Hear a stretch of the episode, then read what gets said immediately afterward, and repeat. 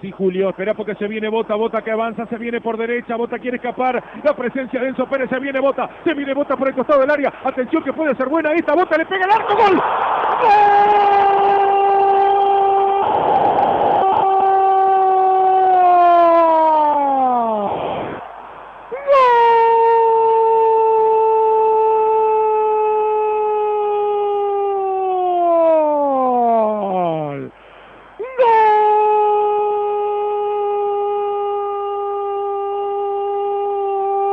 Colón, gol de Colón, gol de Colón, gol de Colón, gol de Colón, Rubén Bota. Jugada magnífica, extraordinaria, solo, eh. Solo Bota agarró la pelota en la mitad de la cancha, empezó, se llevó el balón, no estaba Casco marcando la punta porque había quedado en posición ofensiva, lo dejó desairado al lateral izquierdo y se vino Rubén Bota, puso el cuerpo, avanzó, un callejón enorme tuvo, para jugar con el engaño de Guanchope Ávila que se metía metiendo por el medio.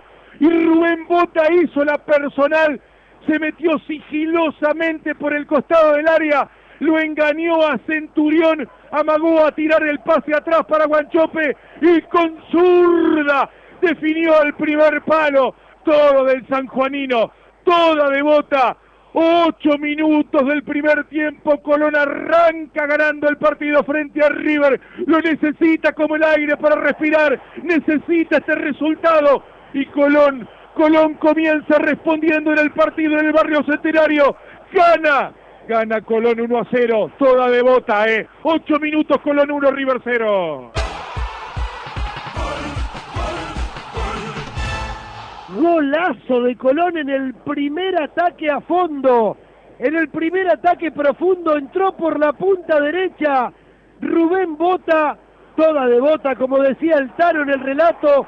Golazo. Colón trataba de ser pulcro, de ser prolijo en la salida. Lo fue con Chico, con Eric Mesa, el pase largo. No llegó Casco en el cierre y se fue, y se fue, y se fue Bota y déjenlo ir, déjenlo volar el zurdazo fue precioso.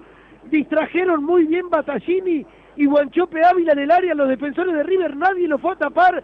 Y esa libertad total y absoluta la aprovechó Rubén Bota para clavar un zurdazo precioso al segundo palo de Centurión y poner la apertura en el marcador. Colón le gana a River 1 a 0 en el comienzo. Golazo de Bota, golazo de Colón.